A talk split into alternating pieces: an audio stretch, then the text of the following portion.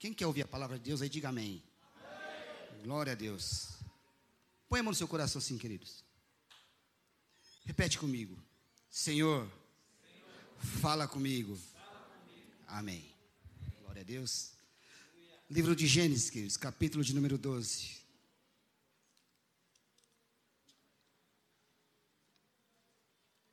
Gênesis capítulo 12, a partir do verso 1. Tema da ministração, queridos: chamado de Deus. Livro de Gênesis, capítulo 12, verso 1. Quem achou, diga amém. amém. Glória a Deus. Diz assim a palavra de Deus: Ora, o Senhor disse a Abraão: Sai-te da tua terra, da tua parentela e da casa do teu pai para a terra que eu te mostrarei. Fartiei uma grande nação, e abençoar-te-ei, e engrandecerei o teu nome, e tu serás uma bênção. E abençoarei os que te abençoarem, e amaldiçoarei os que te amaldiçoarem, e em ti serão benditas todas as famílias da terra. Assim partiu Abraão como o Senhor lhe tinha dito, e foi Ló com ele. E era Abrão da idade de setenta e cinco anos quando saiu de Harã. E tomou Abrão a Sarai, sua mulher, e a Ló, filho de seu irmão, e toda a sua fazenda que haviam adquirido, e as almas que lhe acresceram em Harã. E saíram para irem à terra de Canaã, e vieram à terra de Canaã. E passou Abrão por aquela terra até ao lugar de Siquém, até o carvalho de Moré. E estavam então os cananeus na terra.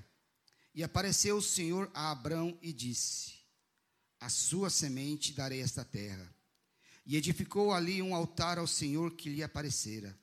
E moveu-se dali para a montanha, a banda do oriente de Betel. E armou a sua tenda, tendo Betel ao ocidente e Ai ao oriente. E edificou ali um altar ao Senhor e invocou o nome do Senhor. Depois caminhou Abrão dali, seguindo ainda para a banda do sul. Só até aqui, queridos. Senhor, nós te louvamos, nós te agradecemos, Senhor, e te pedimos em nome de Jesus Cristo que o Senhor venha falar a cada coração que está aqui nessa tarde, começo de noite, e a cada coração que está no seu lar, Pai. Nós te pedimos em nome de Jesus Cristo, Papai, que a tua palavra venha nos confrontar, que a tua palavra venha nos curar, venha nos restaurar, venha nos fortalecer, venha nos dar entendimento, e que o teu nome, Senhor, que o teu nome venha a ser exaltado, glorificado, adorado e engrandecido chamado de Deus, queridos. Eu não sei se isso já aconteceu com você, queridos, mas pelo menos comigo já aconteceu. Um dia eu parei e me perguntei: quem sou eu na igreja? Eu sou igreja? Eu sou apenas um frequentador dela, queridos? Eu sou crente de fato? Ou eu me tornei apenas um admirador do Evangelho? Eu realmente me comprometi com Jesus? Ou eu, ou eu acho toda mensagem acerca de Jesus apenas uma mensagem bonita? Eu estou comprometido com a igreja onde eu congrego, queridos. E aí, dá licença de eu puxar para cá. Eu sou comprometido com essa igreja, queridos. Ou eu apenas eu gosto do louvor, eu gosto das ministrações, eu gosto das pregações, e eu venho aqui aos domingos, mas eu não tenho compromisso nenhum com ela? E ainda mais, queridos, eu sou noiva do cordeiro, ou eu sou apenas um convidado para uma festa de casamento? Porque a diferença, queridos, a diferença entre ser noiva e ser um convidado. Quem você é na igreja, queridos? Quem eu sou na igreja? Abraão, ele começa a sua trajetória quando ele ainda vivia lá na terra do seu pai, na cidade de Harã. Gênesis 11 fala isso, queridos. E o Senhor chama Abraão aqui em Gênesis capítulo 12, no versículo 1. E ele diz: Abraão, sai da tua terra, sai da casa do teu pai, sai do meio da tua parentela, para uma terra que eu ainda haverei de te mostrar. O Senhor queria que Abraão passasse a ter com ele uma trajetória. O Senhor queria que Abraão passasse a ter com ele um relacionamento íntimo e pessoal. O Senhor queria que Abraão andasse com ele. E Deus iria se revelar a Abraão durante essa trajetória. E quando chega lá em Gênesis capítulo 12, versículo 5, diz que Abraão, ele aceita a chamada de Deus. E Abraão sai, Abraão vai. E Abraão, queridos, ele é um dos três homens mais queridos, mais amados pelo povo de Israel. Juntamente com Moisés e Davi, na história, Abraão é um dos três mais amados. Abraão é conhecido como o pai da fé. Ele também é muito conhecido como o grande patriarca, o pai da nação de Israel, queridos. E Deus ele teve tanto prazer no seu relacionamento com Abraão, teve tanta alegria no seu relacionamento com Abraão, que Deus aceitou, queridos. Deus aceitou ser chamado de Deus de Abraão, Deus de Isaac e Deus de Jacó. Será que o nosso relacionamento com Deus é tão agradável a Deus que nós podemos ser chamados de Deus do Márcio, Deus do Rafael, Deus do Cleito. Os estudiosos dizem, queridos, que Abraão ele é lembrado, ele é mencionado na palavra de Deus cerca de 70 vezes. Por 70 vezes, Abraão é lembrado na palavra de Deus. Por quê? Por causa desse relacionamento íntimo que ele teve com Deus, queridos. Por causa da sua caminhada, da sua trajetória de fé que ele viveu com Deus. Mas o mais importante aqui, queridos, é a gente lembrar que tudo isso na vida de Abraão começou com uma chamada, com uma aliança. E como eu disse, como uma aliança que foi começou lá em Gênesis, um pouquinho antes do texto que nós lemos, lá em Gênesis 27. Quando Deus disse para Abraão: Abraão, sai. Sai vai para uma terra que ainda vou te mostrar. Diz que Terá, que era o pai de Abraão e também pai de um camarada chamado Naor, ele sai da sua cidade onde ele estava em direção a Canaã.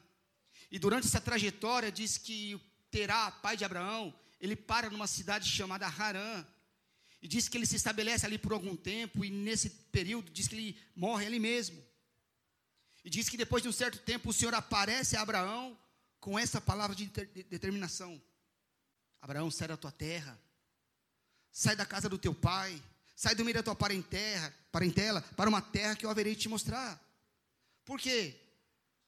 Os historiadores dizem que a região onde Abraão morava, depois que o pai dele morreu, era uma região totalmente idólatra e pagã. Principalmente onde Abraão estava estabelecido com suas tendas, porque Abraão era um nômade. E de tempos em tempos ele armava sua tenda, e aonde ele armou sua tenda, diz os historiadores que ali se adorava o Deus e a Deus a lua. E a proposta de Deus para Abraão é: Abraão, eu quero ser o seu Deus. Eu quero ser o Deus da tua descendência.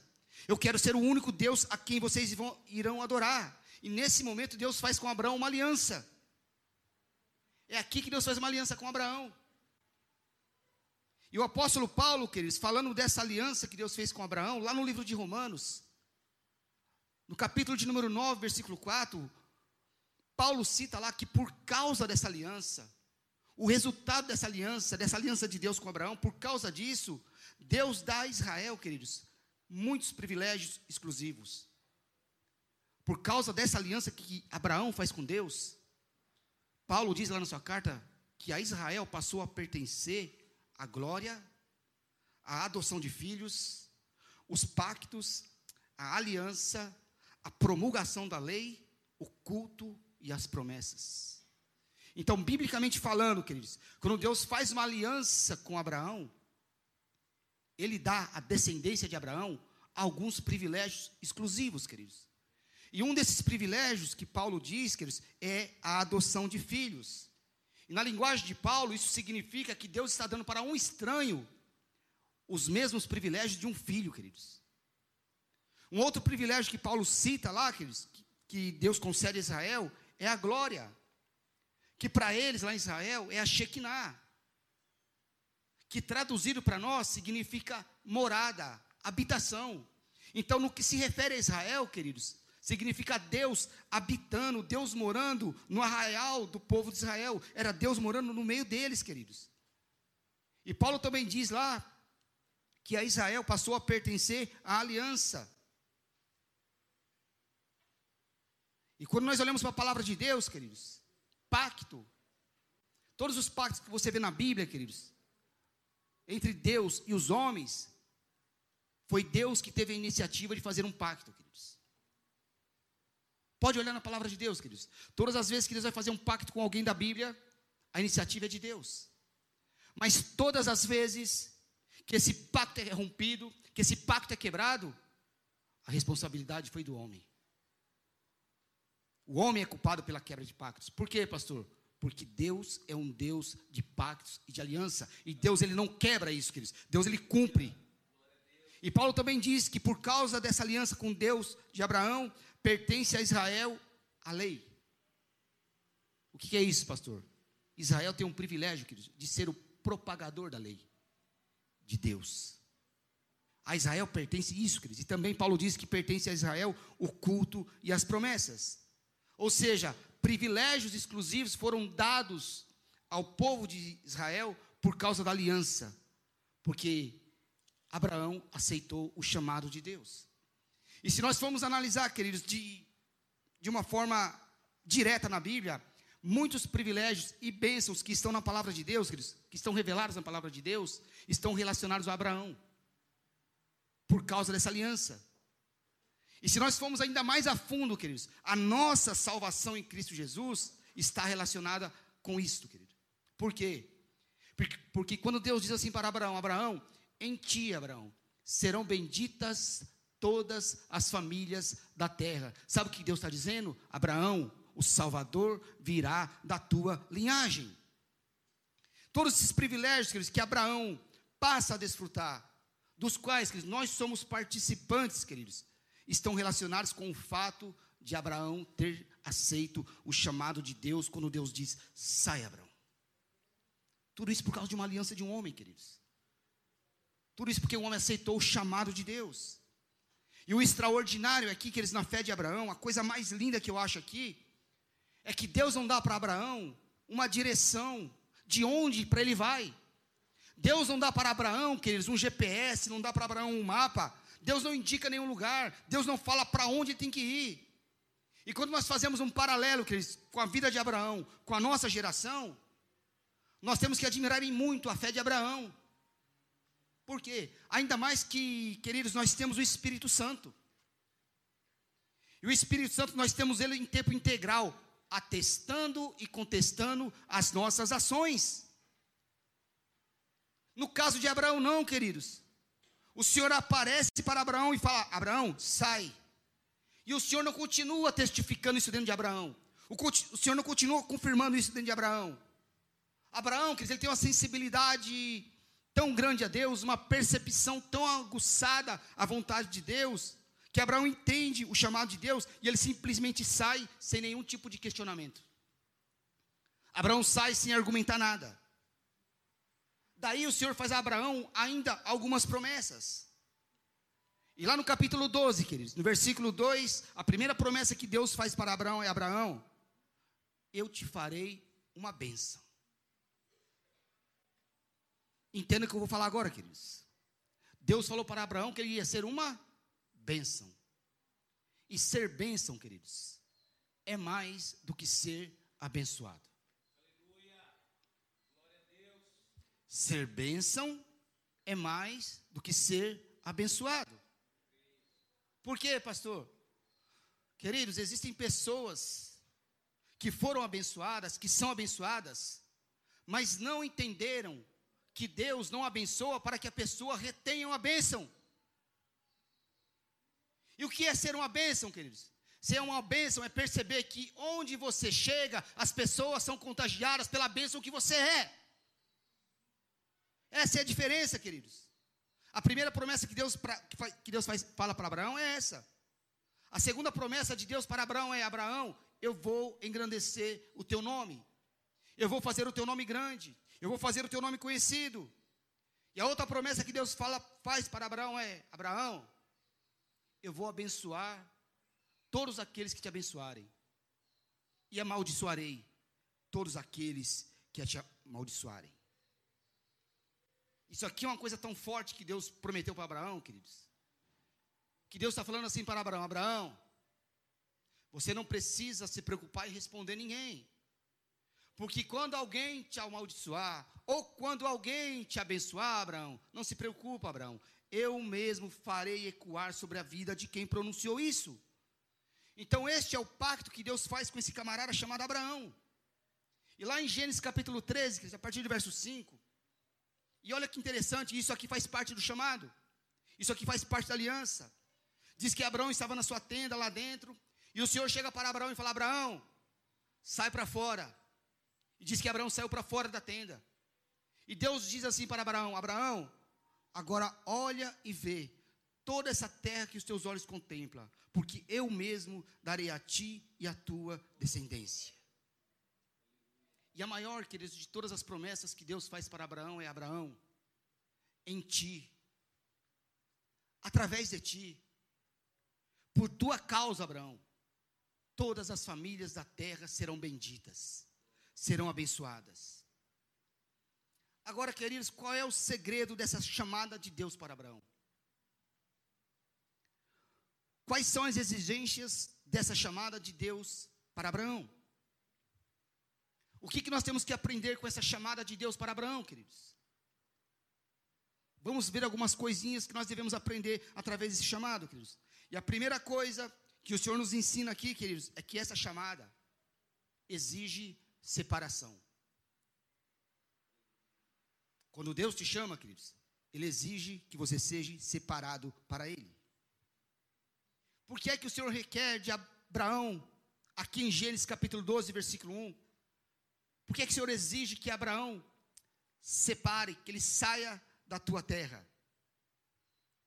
Se a gente sabe, queridos, que é muito mais fácil nós pro prosperarmos na terra onde a gente nasce, e é muito mais difícil a gente prosperar numa terra alheia, numa terra distante, em outro país, em outro estado. O fato é que o Senhor fala para Abraão: Abraão, sai da tua terra, sai deste lugar. Por quê? Eu disse aqui, queridos, a região onde Abraão estava residindo era uma região totalmente idólatra e pagã. E o Senhor está dizendo a Abraão: Abraão, você vai romper com a cultura da terra onde você está. Porque para que eu faça na sua vida aquilo que eu quero fazer, Abraão, você tem que romper com a cultura que te prende. E você tem que ir para um lugar, queridos, para ser um instrumento e um profeta de uma cultura espiritual, de uma cultura divina que agrade o coração de Deus. Por isso que Deus faz, fala para Abraão: Abraão, você tem que se separar, sair da tua terra. Depois o Senhor diz assim: Abraão, sai do meio da tua parentela. Por que, que Deus manda Abraão se apartar da tua parentela, queridos? Porque de repente eu vou, eu estou indo, mas eu estou levando comigo alguns padrões de comportamentos familiares que não agradam a Deus. Mas o Senhor está dizendo: Abraão, eu preciso que você se liberte da dependência dos outros. Você precisa aprender a confiar exclusivamente em mim. Por quê? Porque quando o pai está perto, queridos, quando a mãe está perto, quando o irmão está perto, se o sufoco vier, se a coisa apertar, para que confiar em Deus? Se o pai responde por mim, se a mãe responde por mim, se o irmão briga por mim. Aí o Senhor diz para Abraão: Abraão, eu quero lhe ensinar que você precisa depender completamente e exclusivamente de mim. Porque é incrível, queridos, como nós, como nós, em qualquer situação de aperto, em qualquer situação de sufoco, nós vamos apelar para a nossa base emocional. Por quê? Porque se eles não puderem resolver os nossos problemas, pelo menos eles vão ter um ombro amigo para nós chorarmos. E Deus está dizendo: Abraão, eu quero que você aprenda a confiar em mim, sem ter plano B ou plano C. Você tem que entregar a tua confiança somente em mim. Eu quero que você aprenda a andar comigo, sem ter o um segundo plano. E descansar em mim. Você vai ter que entender que ainda que pareça que as coisas vão dar errada, ainda que as coisas pareçam que vão dar errada, você precisa aprender a confiar, a confiar em mim, a entregar tudo em minhas mãos, e a descansar no fato de que se tudo der errado, eu vou intervir, porque eu sou o teu Deus e o Deus da tua causa. mas aprender a descansar exclusivamente em Deus. E Deus diz mais: sai da casa do teu pai. Por quê? Porque a relação que eu tenho com teu pai é diferente da relação que eu vou ter com você, Abraão. Por quê? Porque Deus trata, queridos, cada um de maneira individual e especial. Então Deus diz: sai, porque o meu tratamento é diferente. Deus, queridos, trata cada um aqui de maneira diferente. Deus trata cada pessoa aqui de maneira diferenciada. Por quê? Porque eu tenho que entender, queridos, que somente Deus sabe o que tem dentro de mim para que Ele possa usar da maneira que Ele quiser. Então entenda, queridos. Deus não vai fazer, queridos, na vida dos nossos filhos aquilo que Ele fez ou faz na nossa vida. E Deus também não vai fazer na nossa vida aquilo que Ele fez na vida dos nossos antepassados. Por isso Deus está dizendo: sai, Abraão, sai da tutela, quebra o cordão umbilical, aprenda a descansar em mim. Eu sei, queridos, que às vezes é difícil a gente aprender a descansar em Deus. Não que Deus não seja digno de toda a nossa confiança. Longe de nós isso, queridos. O problema é que nós, queridos, nós temos muita dificuldade de não ter o controle da situação. Porque quando nós não temos o controle da situação, queridos, a gente entra em parafuso. E o Senhor olha para mim, olha para você e diz: Eu quero que você aprenda a descansar nas minhas asas. Eu quero que você aprenda a descansar debaixo da minha proteção. Então a chamada de Deus ela exige separação, queridos.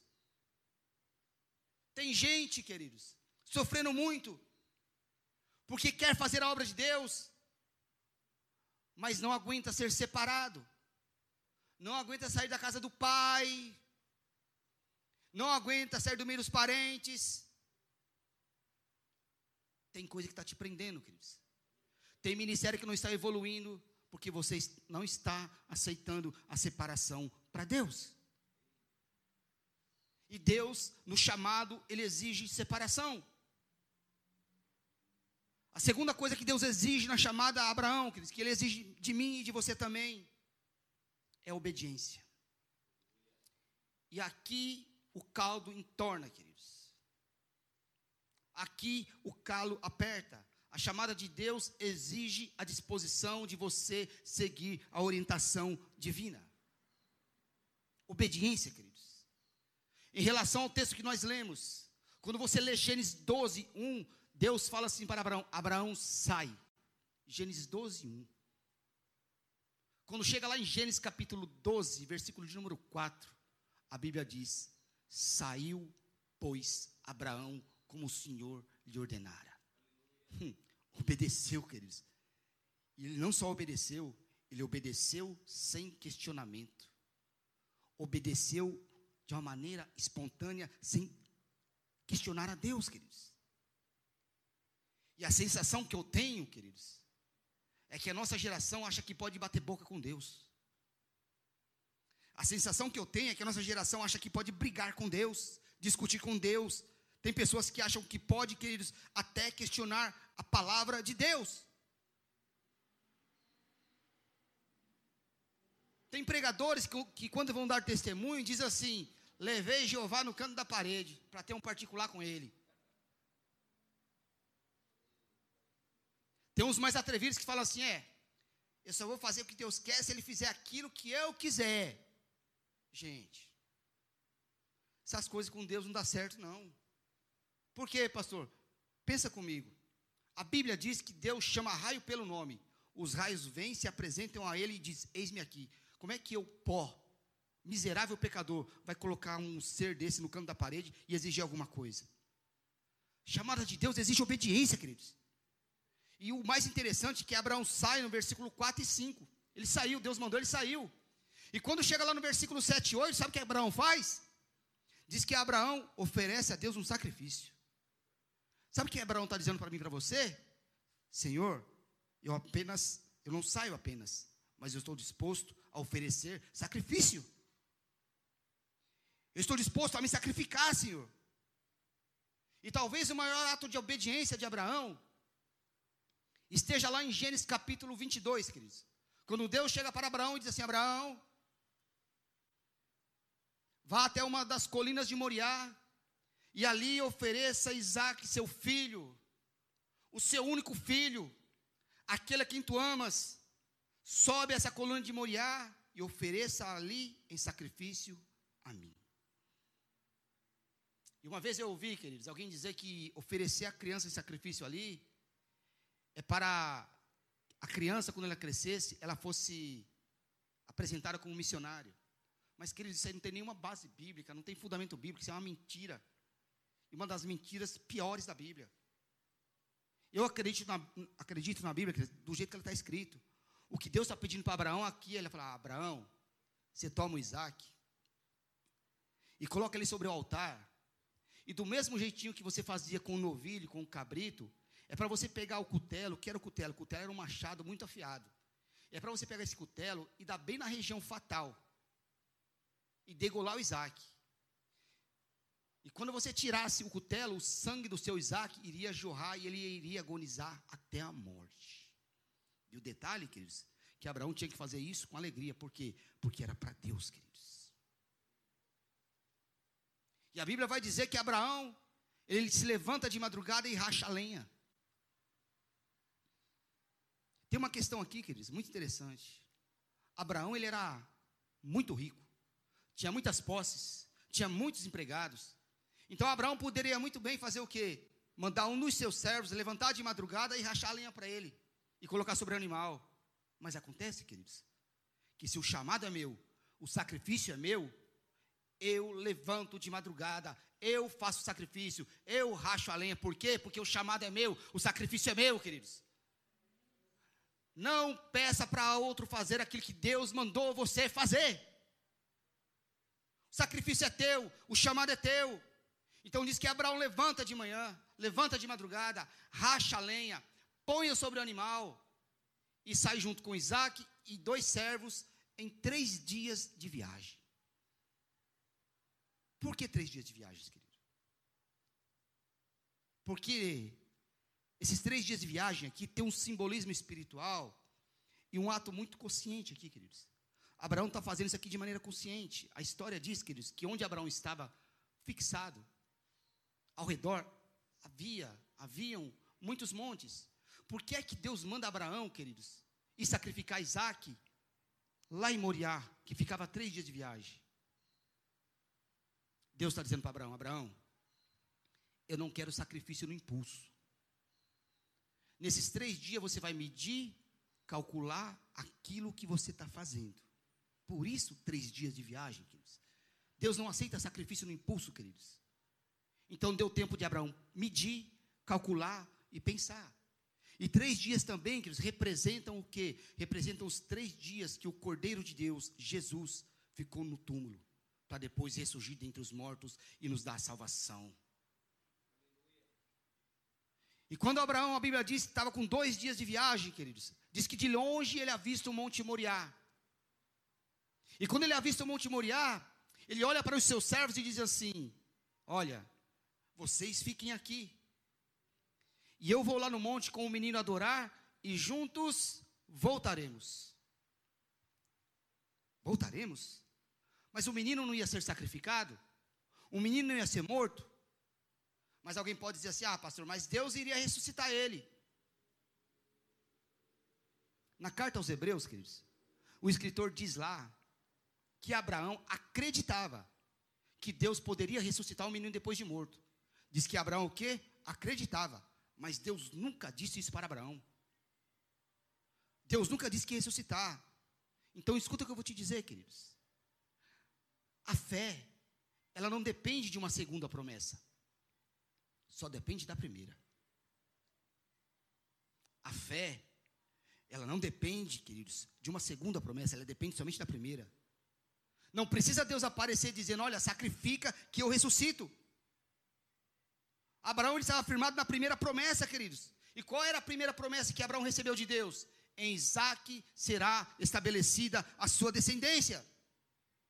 Deus estava, Abraão estava firmado nessa promessa, que era a primeira. Por quê? Porque quem tem fé, queridos, não precisa que Deus fique confirmando, repetindo e falando várias vezes.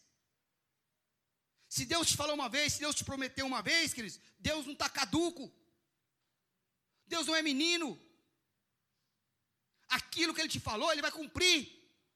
Aquilo que ele te prometeu, ele vai cumprir, queridos. Por quê, pastor? Porque a própria palavra de Deus diz que ele vela pela sua palavra para fazer essa palavra se cumprir. E Abraão vai, Abraão sai para sacrificar Isaac. Só que presta atenção numa coisa aqui, queridos. Há quem diga que Isaac já tinha aqui por volta de 30 anos. O fato é que Isaac, já era um adulto. Por quê? Porque a lenha que os animais trouxeram em dois dias de viagem até o pé do monte, quem você acha que subiu com ela lá para o monte? Isaac. Por quê? Porque Abraão já tinha 120 anos, irmãos. Estava velhinho. Não aguentava com o peso. Então Isaac não é mais uma criança. Então, Emerson, não dá para pegar um camarada desse e enfiar o cutelo no pescoço dele sem explicar nada para ele. Não dá para fazer isso. E como é que você explica um negócio desse para Isaac? Como é que você explica para o filho que vai sacrificar ele?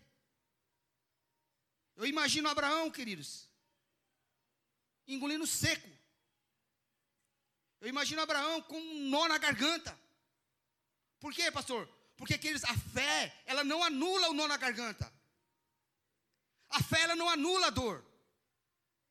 A fé não anula esse tipo de sentimento.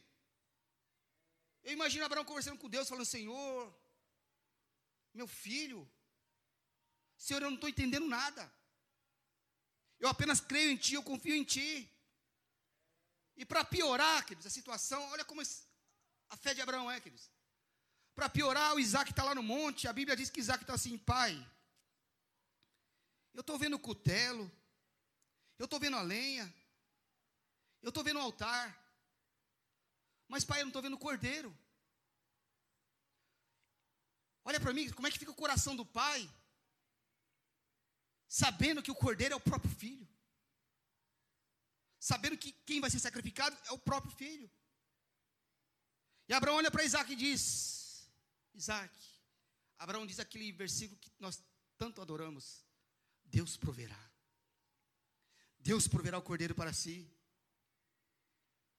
E alguém pode estar pensando assim: ah, mas, pastor, Abraão não pode ter sofrido no caminho até Moriá para sacrificar o Isaac, porque ele é o pai da fé. Como é que ele vai sofrer se ele é o pai da fé, pastor? E aqui, queridos, tem uma verdade que arrebenta, queridos. E arrebentou Abraão, e arrebenta a mim, e arrebenta você. Ele é o pai da fé, claro que Abraão é o pai da fé. O detalhe que nos arrebenta aqui é que Abraão também é o pai do Isaac. Isso arrebenta, queridos. Você pode ser o pai da fé, elevado à milésima potência, mas você é o pai do Isaac. O único problema, queridos, que eu tenho e que você tem no caminho para Moriá é ser pai do Isaac. Pastor, o que significa isso? Queridos, na nossa trajetória de vida cristã, às vezes, nós vamos ter que sacrificar algo que nós gostamos muito.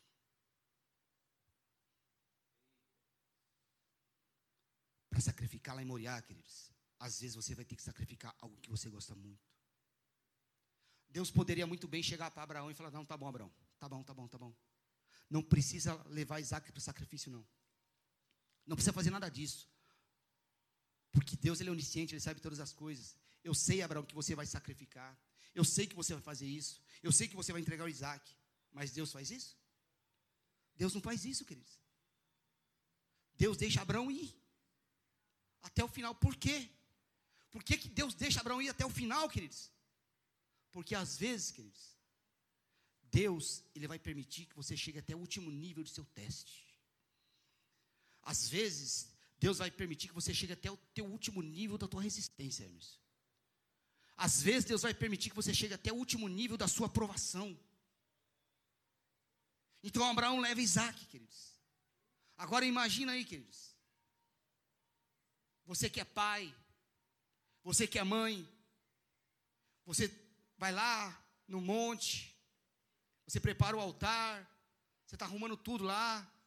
Aí o Isaac vem e fala: Pai, deixa eu te ajudar, deixa eu te fazer isso. O senhor já está muito velho, deixa eu fazer isso. Imagine Isaac montando um altar, queridos, onde ele mesmo seria sacrificado. Como é que fica o pai olhando para essa cena, queridos? Como é que fica o pai sabendo que o filho vai ser sacrificado e nem sabe? Imagina a conversa de Deus com, de Abraão com Isaac, queridos. Imagina Abraão chegando para Isaac falando: Isaac, eu ando com Deus desde os meus 75 anos. E um dia Deus apareceu para mim lá na tenda, lá, através de dois anjos. E eu estava muito irritado com sua mãe. E um dos anjos me falou que sua mãe ia ficar grávida. E Isaac era tão complicado a sua mãe ficar grávida, era tão difícil sua mãe ficar grávida, que ela riu da cara dos anjos. Por isso seu nome é Isaac. E Abraão vai contando toda, a história e relembrando tudo o que aconteceu até ali. E Abraão chega para Isaac e diz: Isaac, o problema é que agora Deus está me pedindo algo muito forte. Deus está me pedindo algo que não sei se eu aguento, mas Deus está me pedindo que eu sacrifique você no altar. Como é que você olha para o teu filho e fala uma coisa dessa? Como é que você olha para Isaac, para o teu Isaac, porque você também tem um Isaac, e fala: Olha, eu vou ter que sacrificar você. Por mais que eu goste de você, por mais que eu ame você, eu vou ter que sacrificar com você. E o detalhe que mais machuca, queridos, é que o Isaac, ele já conhecia essa cena. Isaac sabia exatamente como era feito o sacrifício, queridos. Isaac estava cansado de ver o pai degolar novilho e cabrito no altar. Isaac fala, pai, eu não estou entendendo. Abraão responde, pai, não estou entendendo também, filho. Mas eu apenas creio, apenas confio em Deus. E a relação entre Abraão e Isaac era uma relação tão especial que a Bíblia nos dá a entender que eles sempre andavam juntos, nunca se separaram. Isso nos leva a entender que Abraão confiava plenamente em Deus, que Abraão se entregava totalmente a Deus e que Isaac sabia dessa relação de Abraão com Deus. E Isaac confiava muito em Abraão. É como se Isaac chegasse para Abraão e dissesse assim: Pai, eu sei do seu relacionamento com Deus. E eu sei que o senhor não estaria enganado a respeito disso. Porque não pensa você que Isaac não teve medo, porque que Isaac teve medo, queridos. A Bíblia diz isso um bom tempo depois, mas diz. Mas Isaac, queridos, é o filho da obediência. Ele mesmo sobe no altar para ser sacrificado. Por quê? Porque Abraão já tinha 120 anos, queridos. Abraão não tinha nenhuma condições de colocar um adulto no altar e degolar. Então Abraão, ele só vai lá para colocar o cutelo porque o próprio Isaac sobe no altar. O ritual diz, queridos, sacrifício, que uma das mãos era para que fechasse os olhos da vítima. Para quê, pastor? Para que o olhar da vítima não clamasse por misericórdia. E a Bíblia diz que Abraão fecha um dos olhos de Isaac e levanta o cutelo. Esse ato, queridos, essa cena de Abraão erguendo o cutelo para imolar, para imolar o seu filho Isaac, ela é uma cena tão extraordinária, tão linda, que diz que Deus se levanta do seu trono para admirar a fé de Abraão. Deus está em pé no seu trono, admirando a fé de Abraão. A Bíblia dos Hebreus, a Bíblia hebraica, diz que anjos seguravam a mão de Abraão. Diz que Abraão forçava e anjos seguravam a mão de Abraão. É quando Deus diz: Abraão, não faças mal ao menino. Agora eu sei que tu temes a mim, que não me negaste seu único filho, teu único filho. Este sacrifício, queridos, é visto por Deus de uma maneira tão especial que a Bíblia diz que o próprio Deus desce lá em Moriá e recebe esse sacrifício. Chamada de Deus exige obediência, queridos. E exige fé. Porque chegar a esse nível aqui, queridos, ir até nível exige uma fé sem qualquer tipo de contestação, queridos. Sem qualquer tipo de questionamento. na carta aos Hebreus, o escritor diz lá que Abraão, pela fé, recebendo a ordem de Deus, saiu e pela fé ofereceu Isaac em sacrifício. Deus nunca vai decepcionar a tua fé, queridos. Deus vai honrar a tua fé, queridos. A Bíblia diz assim: E creu Abraão em Deus, e isso lhe foi imputado por justiça. Foi creditado na conta de Abraão. Isso agradou o coração de Deus. Por quê? Porque o chamado ele traz recompensa, queridos. Quando você se submete ao chamado de Deus, ele te traz recompensa. Abraão ofereceu a Deus um filho e ganhou de Deus multidões. Deus disse para ele: será pai de multidões. Quando você aceita, quando você se submete ao chamado de Deus, quando você se submete, submete à convocação de Deus, Deus vai te dar para você, queridos, infinitamente mais do que aquilo que você aceitou colocar no altar dele. Entenda isso, queridos. Quando você aceita o chamado de Deus, Deus dará para você infinitamente mais do que aquilo que você aceitou colocar no altar dele. Porque quando o Senhor chega lá em Moriá e diz assim: Abraão, não faças mal ao menino. Agora eu sei que você teme a Deus e não negaste seu único filho. Imagina a alegria de Abraão, queridos. Imagina o júbilo de Isaac quando desceu daquele altar. Eu imagino uma explosão de adoração naquele altar, queridos. Imagina o quanto eles adoraram Deus naquele dia. E imagina Deus vendo tudo aquilo, queridos. Aí Deus diz para Abraão: Abraão, lá está o cordeiro. Eu providenciei o cordeiro. Você veio aqui para me adorar em sacrifício e você não vai sair daqui de mãos vazias. Ofereça esse cordeiro para mim. E quando Abraão está oferecendo o sacrifício, está oferecendo o cordeiro, a Bíblia diz, lá em Gênesis 22, capítulo 16, queridos. Deus diz assim: Abraão, por que não me negaste o teu único filho? Aquele a quem tu amas, eu farei de você pai de uma multidão, pai de uma nação. Por quê?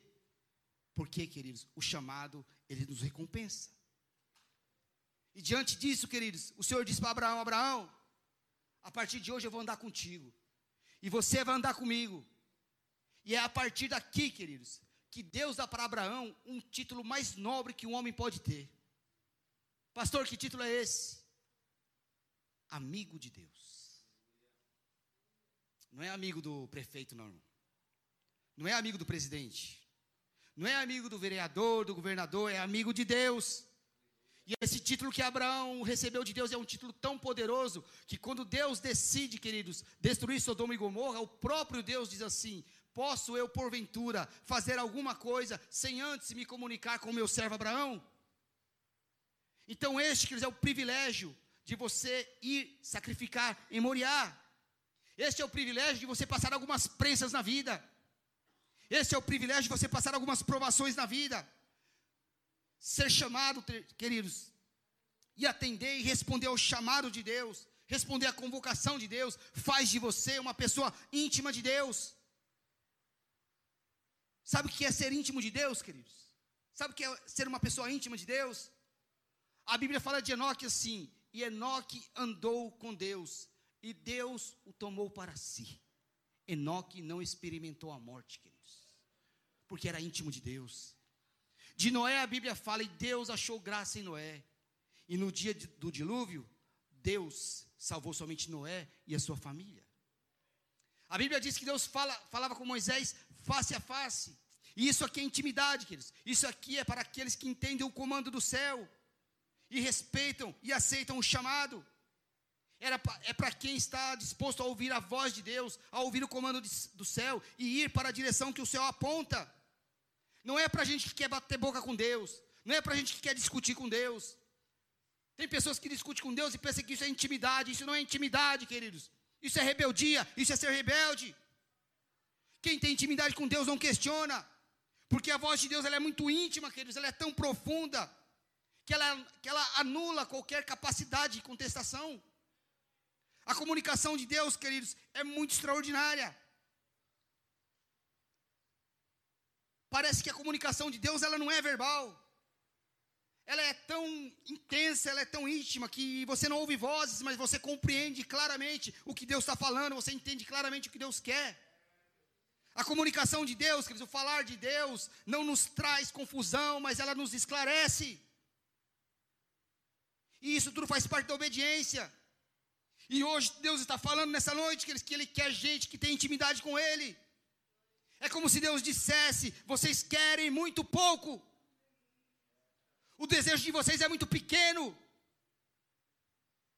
Vocês estão se contentando com casa boa, com emprego bom, com carro novo. Deus está falando: o desejo de vocês é muito pequeno. E o que Deus manda dizer, queridos, é que o que Ele tem para você não é aqui para essa terra, é para a eternidade. E Deus fala: clama a mim então, clama a mim que eu vou te responder, e eu vou te mostrar coisas grandes e eternas que você ainda não viu. Mas o que Deus tem para você não é aqui nessa terra, queridos, é para a eternidade. O chamado de Deus, o resultado da chamada de Deus e da obediência a Deus, queridos, ele é tão extraordinário que, que Deus, que Abraão é o primeiro homem a quem Deus se revela pelo nome. Deus chega para Abraão e fala: Abraão, eu sou Jeová Yahvé.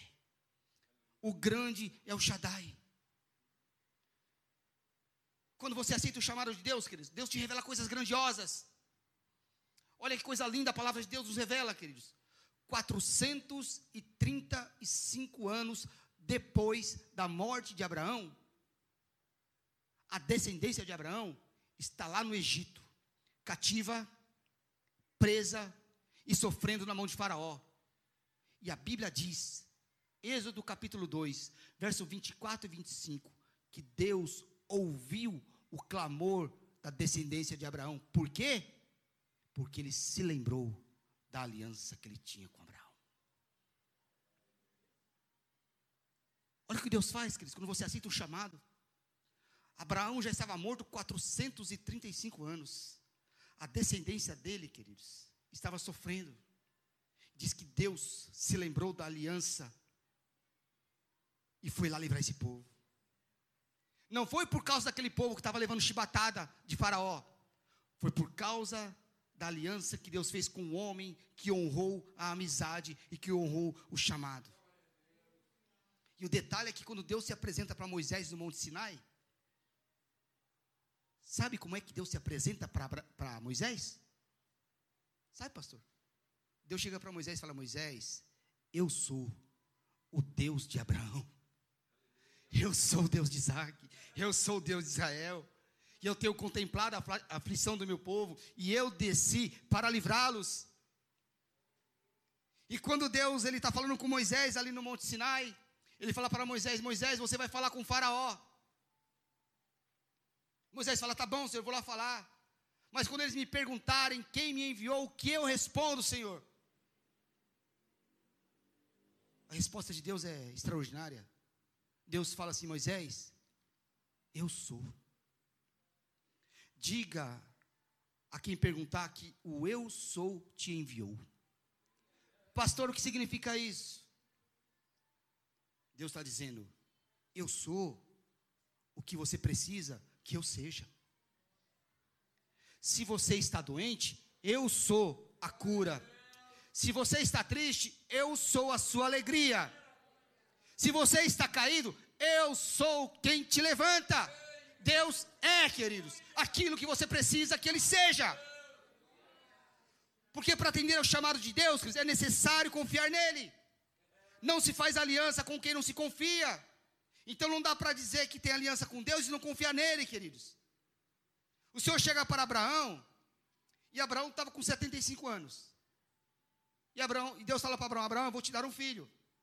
Sara tinha 65. Até aí tudo bem, queridos. Até aí tudo bem, dá para ter filho. Mas acontece que o tempo passou, queridos. O tempo foi passando. E toda a promessa, queridos, ela é linda, ela é maravilhosa, quando ela se cumpre no dia seguinte quando ela se cumpre na semana seguinte, quando ela se cumpre no mês seguinte, ou até no ano seguinte. Queridos, Abraão esperou por 15 anos. Nesses 15 anos, Abraão, que tinha 75, virou 90. Sara, que tinha 65, virou 80. A Bíblia diz em Gênesis, 15, verso 6, que mesmo o tempo passando, mesmo apesar da idade, Abraão confiou, Abraão creu, e isso lhe foi imputado por justiça. Então entenda o que eu vou te dizer, queridos. Abraão não foi chamado amigo de Deus porque ele foi oferecer Isaac em sacrifício. Não. Nada disso. Abraão foi chamado amigo de Deus quando ele percebeu que o tempo passou, a promessa não se cumpriu, Sara envelheceu, ele envelheceu e ainda Sara era estéreo. Mesmo assim, Abraão continuou acreditando, Abraão continuou crendo, queridos. Porque as circunstâncias mudaram, mas Deus não muda. A circunstância mudou, mas Deus não mudou. Quando Deus viu a confiança de Abraão, mesmo a promessa não se cumprindo e Abraão continuou confiando, quando Deus viu isso, Deus falou para Abraão: Abraão, você é meu amigo. Você confia em mim mesmo depois de tanto tempo? Mesmo a promessa não se cumprindo no tempo que você esperava? E eu te pergunto, queridos, como é que está a tua confiança? Você pede algo para Deus hoje, se semana que vem Deus não te responder, você já cai em pranto, você já cai em choro? Você só confia em Deus quando o culto é fervoroso e quando Deus levanta um profeta para falar com você? É só assim que você confia em Deus? Quando o culto está avivado, aí você dá glória a Deus. Quando o pastor diz que as bênçãos vão vir, você abre a boca e glorifica a Deus. Essa é a sua confiança em Deus. Agora, quando a circunstância muda, quando tudo ao seu redor parece que vai dar errado, você se lamenta? Você pensa que Deus não é capaz de cumprir aquilo que te prometeu por causa de circunstância, queridos? Deus é o Deus por trás de toda circunstância. Aquilo que Ele fala, Ele cumpre. Isso tudo é resultado do chamado, queridos. Quando tudo dá errado, aquilo que você planejou não dá certo, você já cai em prantos. Abraão viu tudo mudar, viu o tempo passar, viu a promessa não se cumprir, mas mesmo assim continuou crendo em Deus, confiando em Deus, e foi chamado de amigo de Deus. Deus olhou para a confiança de Abraão e falou: Abraão, além de ser o teu amigo, eu vou te dar um filho. E a amizade se tornou uma amizade tão extraordinária que tudo aquilo que Deus ia fazer nos dias de Abraão, Deus comunicava a Abraão. Agora eu te pergunto, queridos, qual foi o milagre que Abraão fez? Qual foi a oração que Abraão fez que paralítico levantou? Qual a mensagem linda que você viu de Abraão na Bíblia? Quantas pessoas levantaram no culto que Abraão estava dirigindo? Quantas pessoas, quantos mortos ressuscitaram? Quantos cegos enxergaram? Quantos surdos ouviram? Quantos? Quantas pessoas foram batizadas com o Espírito Santo no culto que Abraão dirigiu? Eu te digo, nenhum. Então o segredo, meu irmão, escuta aqui. Eu falando como pastor, é até perigoso, mas o segredo não está na pregação. O segredo está no relacionamento que você tem com Deus. O segredo está no relacionamento que você tem com Deus, queridos. Por quê? Porque nós somos assim. Nós, Deus tem que estar falando toda hora. Está confirmando toda hora. Tem gente que Deus fala com ele aqui, ele sai daqui para ouvir confirmação em outro lugar. Deus precisa estar tá falando, repetindo, confirmando, reconfirmando. E a pessoa ainda sai daqui e vai orar para Deus falar com ele de novo. Nós somos assim. Se Deus manda a gente ir e a gente vai e no meio do caminho as coisas começam a dar errada, a gente fala, não foi Deus que mandou, não. Ou seja, se a circunstância mudar, a gente não confia mais em Deus. Abraão não, queridos. Não questionava Deus em nada. Abraão nunca questionou a Deus.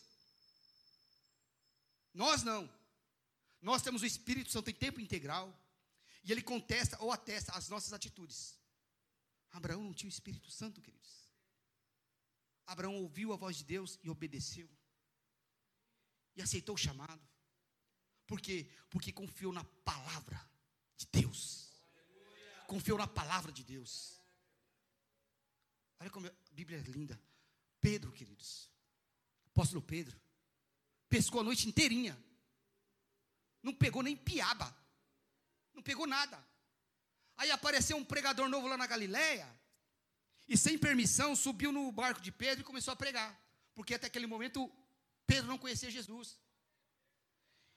E Jesus está lá pregando. Jesus começou a pregar. E a pregação de Jesus foi no mínimo ali, foi cinco horas. E Pedro está assim, mas quem é esse camarada para esse que é? Sobe no meu barco, não pede permissão e vai pregando assim. E Jesus começou a pregar. Quando Jesus termina de pregar, ele olha para Pedro e fala assim: Olha, agora você joga a rede na banda direita do mar. Olha a resposta de Pedro, queridos. Pedro olha para Jesus, ele não sabia quem era Jesus, e falou: Olha, nós pescamos a noite inteira e não pegamos nada. Mas a resposta de Pedro é assim: Mas por causa da tua palavra, eu vou lançar a rede. Por causa da tua palavra. E Pedro lança a rede. E quando Pedro puxa a rede, diz que o barquinho deu uma balançada. E o Tiago e o João estavam do lado, ele chamou o Tiago e o João. Aí vieram os três e puxaram, não aguentaram também. O barco sacudiu que quase virou. Sabe o que Pedro faz? Ele chama todos os barcos que estavam à vista, diz o texto. Diz que Pedro, queridos, pegou naquele dia 153 peixes grandes de toda espécie. O que significa, pastor? Deus deu para Pedro naquele dia o que o mar da Galileia tinha de melhor, porque Pedro ouviu a palavra. Chamado de Deus, queridos. Quem confia e obedece, Deus honra. Esteja atento ao chamado de Deus, queridos. E essa noite Deus tem me falado, queridos, que Deus tem chamado muita gente aqui. Mas tem gente que está com medo da separação. Tem gente aqui nessa noite que não está servindo a Deus porque está com medo da separação. Querido, eu estou falando separação. Entenda o que a palavra de Deus diz. Eu não estou falando para você abandonar a tua família. Eu não estou falando para você abandonar a tua terra. Eu estou falando isso de maneira espiritual, queridos. Sai da tua terra. Tem cultura na tua terra que te prende. Sai do meio da tua parentela, queridos. Sai da casa do teu pai. Se separe, se consagre para Deus, que Deus quer usar a tua vida. Obedece e confia nele, porque ele vai te abençoar em todos os seus caminhos. Amém, queridos? Essa é a palavra de Deus. Aplauda e vamos cear.